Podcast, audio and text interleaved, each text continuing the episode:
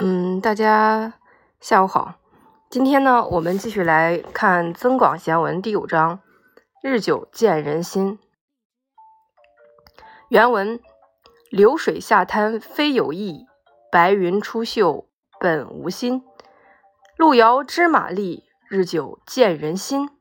马行无力皆因瘦，人不风流只为贫。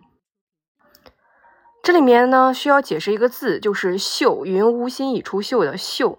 那么这个“秀”指的是山洞。译文：流水从滩头泻下来，并非有意而为；白云从山洞间飘出来，也是出于自然罢了。路途遥远，才能知道马的力气大小；时间久了，才能明了一个人心地的好坏。马行走无力，是由于他身体瘦弱。人不风流潇洒，只是因为他的穷困所致。平息：路遥知马力，日久见人心。人心的真伪需要长时间的考验才能现出本来面目。不要被事物表面的现象所蒙蔽。一个人的好坏，并不会总能通过外表和一时的行为传递出来，就如同只有路途的遥远才能看出马的优劣一样。人也只有在日常的交往中，通过各种事件的检验，才能增进彼此的了解，看清对方的真面目。马的优劣与它本身的资质固然有关，但是能否日行千里，也要看能不能得到足够的粮草。物质条件没有保障，身体瘦弱无力，又怎么可能成为千里良驹呢？人也是一样，虽然一个人的才华和品质源于自身的努力。但是客观的经济条件对身心塑造的作用也是不容忽视的。马行无力皆因瘦，人不风流只为贫。想要成才，就需要有一定的物质做基础，因为成才必须学习知识，学习知识离不开读书。可是如果连书这种最基本的物质基础都没有的话，风流又从何谈起？那么在这里面，他给了一个故故事连接，叫做行人和熊。有一高一矮的两个人，他们是非常要好的朋友。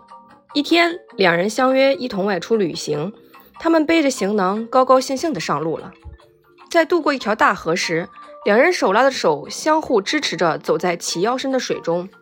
到了对岸后，高个子说：“在这么深的河水中，我们相互支持，这才算真正的朋友。”在翻越一座高山时，两人相互搀扶着走在崎岖的山路上。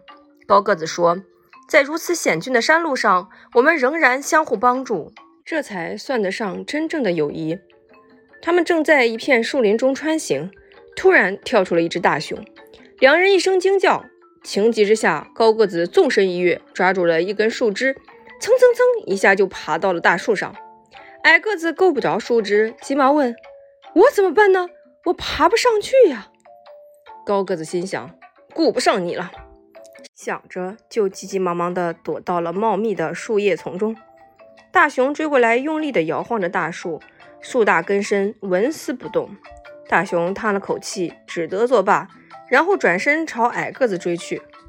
矮个子拼命地跑，但大熊已经追上来了。他大吼一声，扑向矮个子。突突然。矮个子倒在了地上，屏住了气息，装死。那头大熊走到矮个子面前，闻了闻，又叹了一口气，摇摇晃晃地走掉了。原来，熊是从来不吃死人，绝对不碰死尸的。躲在大树上的高个子见此情景，非常惊讶。他看到大熊走远以后，才急忙从树上爬下来。高个子搀起矮个子，问：“怎么样？没摔坏吧？”哎。那头大熊附在你耳边说了些什么呀？矮个子拿开高个子搀扶着他胳膊的手说：“大熊跟我说，以后千万别和那种不能共患难的朋友同行。”那么，这就是这则小寓言故事告诉大家的一个道理，叫做“日久见人心”。流水下滩非有意，白云出岫本无心。路遥知马力，日久见人心。马马行无力皆因瘦，人不风流只为贫。